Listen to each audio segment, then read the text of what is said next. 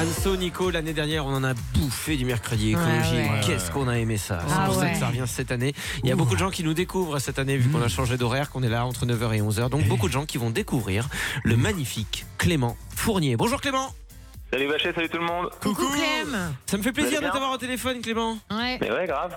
Clément Fournier, Après vous dites, longues vacances.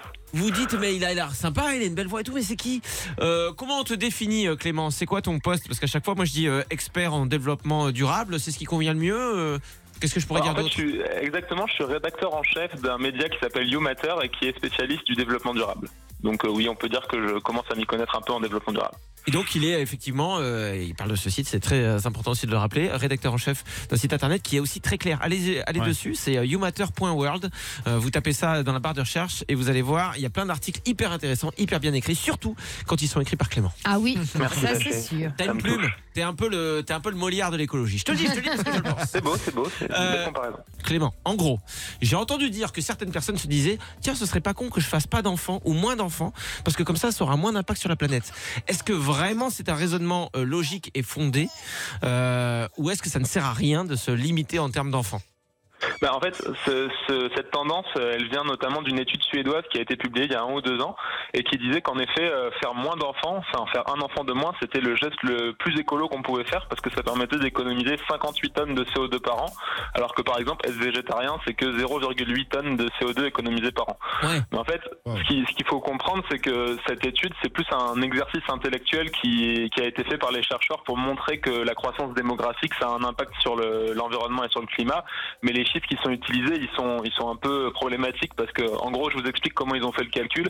Ils ont dit, euh, vous, en tant que parent, vous êtes responsable de la moitié des émissions de vos enfants pour- pour- pendant, toute, pendant toute leur vie.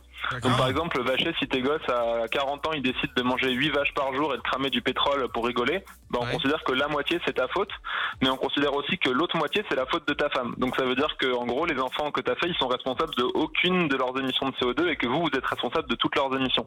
Et ça, sur le plan euh, et même mathématique, c'est un peu, un peu bidon, parce que ça voudrait dire que voilà, toi, tu es responsable de toutes les émissions de tes enfants, tes enfants, ils sont responsables de rien, mais en même temps, tes parents, ils sont responsables de toutes tes émissions à toi, donc c'est un calcul qui veut rien dire. Et en fait, pourquoi ils ont fait ça, les chercheurs C'est pour montrer qu'on parle tout le temps de comment faire pour réduire notre émission de CO2 et qu'il y a un truc qu'on n'aborde jamais, c'est la question de la démographie et de comment, combien on peut être sur Terre durablement pour, sans, sans exploser la planète, en fait. Ouais, C'est pour ça qu'ils ouais. ont fait ça. D'accord. Et, euh, et donc du coup, euh, alors si ça, ça n'a ni queue ni tête, c'est quoi le premier raisonnement à avoir pour toi, euh, pour une personne qui veut devenir plus éco-citoyen? Avant de se dire, bah, je vais faire moins d'enfants, qu'est-ce qui, qu'est-ce qui te paraît plus logique en premières étapes? Mais en fait, c'est vrai que c'est important la démographie et qu'il faut pas qu'on soit trop sur Terre, sinon, quels que soient les efforts qu'on fait euh, pour être plus écolo individuellement, à la fin, on s'en sortira pas. Mais ce qu'il faut comprendre, c'est que c'est pas parce que nous, en France, on décide de faire un enfant de moins que ça va changer la démographie de la planète. Déjà, nous, en France, on est à 1,9 enfants par femme, donc euh, on renouvelle pas la population. En Ouais. fait, on fait vieillir notre population si on fait pas d'enfants. C'est surtout dans les pays en développement, en fait, que la croissance démographique est élevée. Mais dans ces pays, c'est pas là où on pollue le plus. Donc en fait, ce qui est important, c'est qu'on arrive à faire que ces pays-là, ils aient aussi accès à la contraception pour pouvoir faire moins d'enfants s'ils en ont envie, Ouais. et que nous, on fasse pas non plus 50 000 enfants par femme. Euh, Ce serait euh, Ouais. déjà très compliqué pour les femmes, mais, on a plus, une bonne moyenne là pour la l'instant. Ouais, en- 50 en 000, France, on, est, on a une bonne moyenne là pour l'instant. Il faut un bel utérus, ouais. Ouais, voilà. Un truc Je- je solide. Tout le monde n'a pas un utérus aussi solide que toi, Anso, donc euh, il faut faire Oui, oui, mais ça, ce sera pour l'émission. L'émission, ok, ok. évidemment, spéciale utérus qu'on fera la semaine Ouais. prochaine, évidemment, on l'avait promis. Super. J'espère être invité.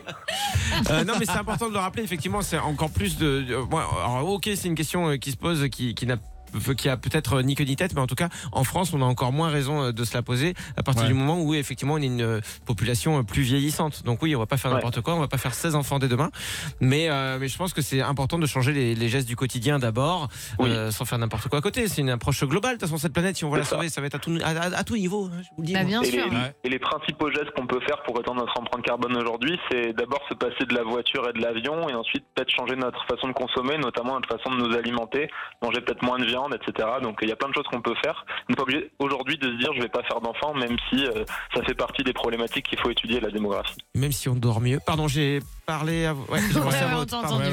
Euh, C'est non, non, c'est Je génial te les comprends, je te comprends. Vrai Bon. Clément, est-ce qu'on est-ce qu'on te retrouve euh, dès mercredi prochain? Mais bien sûr, tous les mercredis. Allez Ça, c'est super. reparti. Il est cool. Euh, Clément Fournier, c'est une semaine, un thème et à chaque fois on apprend plein de trucs. Merci Clément, on te fait des gros bisous et puis on a hâte d'être mercredi prochain déjà.